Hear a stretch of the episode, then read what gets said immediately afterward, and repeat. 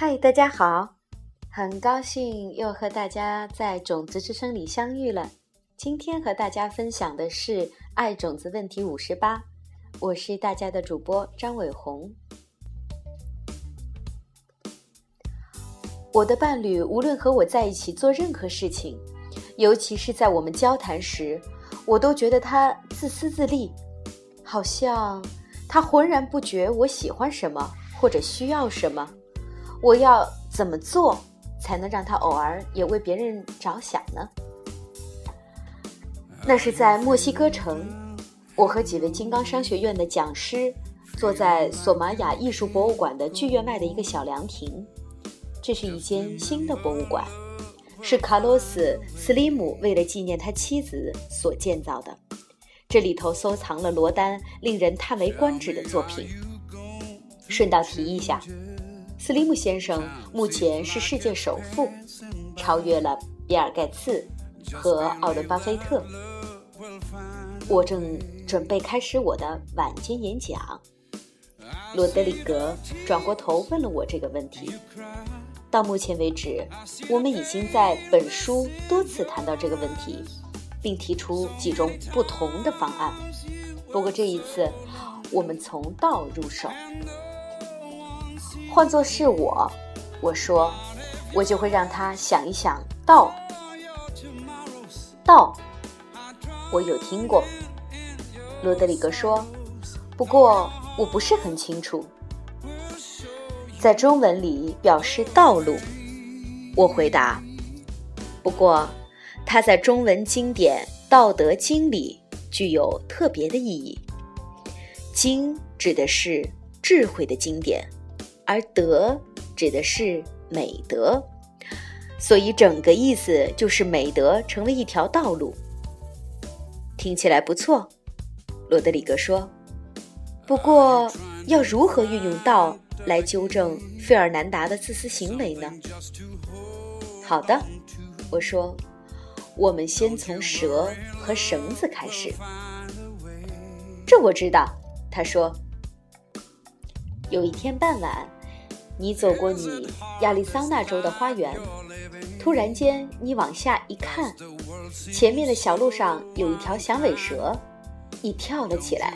尖叫了一声后，才发现那只是一条旧绳子。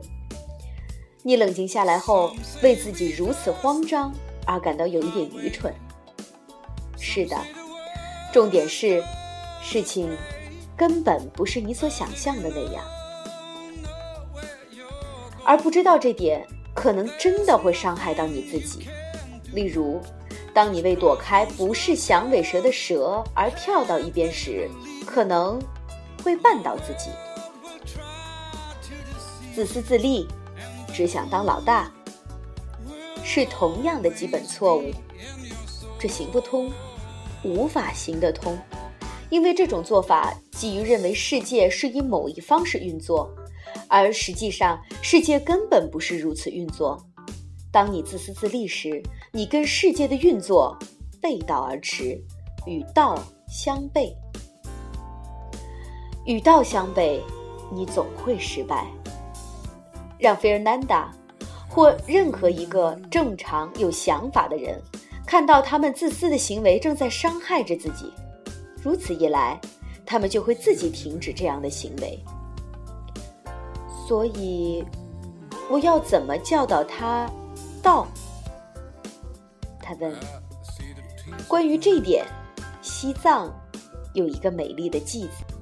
我答道：“是这么写的，愿我能永远珍惜每一个生命，了解到，为了达到终极的目标，它们远比宝石来得更珍贵，即便那宝石能实现你的每一个愿望。”他们提到的是古印度的神秘的宝石。那宝石就好像阿拉丁神灯一样，无论你跟着宝石许什么愿，都会马上实现。我们身边的人同样如此。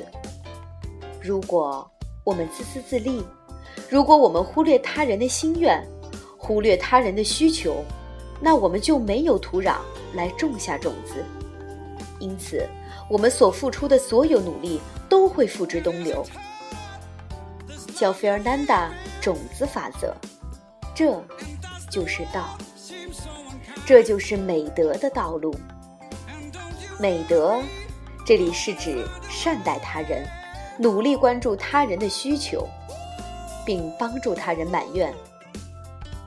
当你这么做时，你就为自己想拥有的一切种下了种子。如果你已知道如何得到你所要的，那你就不可能继续当一个自私的人。罗德里格抬起头，想多听一些。不过，迈尔斯·戴维斯曾说过：“少即是多。”我站了起来，往剧院走去。好了。今天的爱种子问题就和大家分享到这里了，我是大家的主播张伟红，期待明天与你的再见。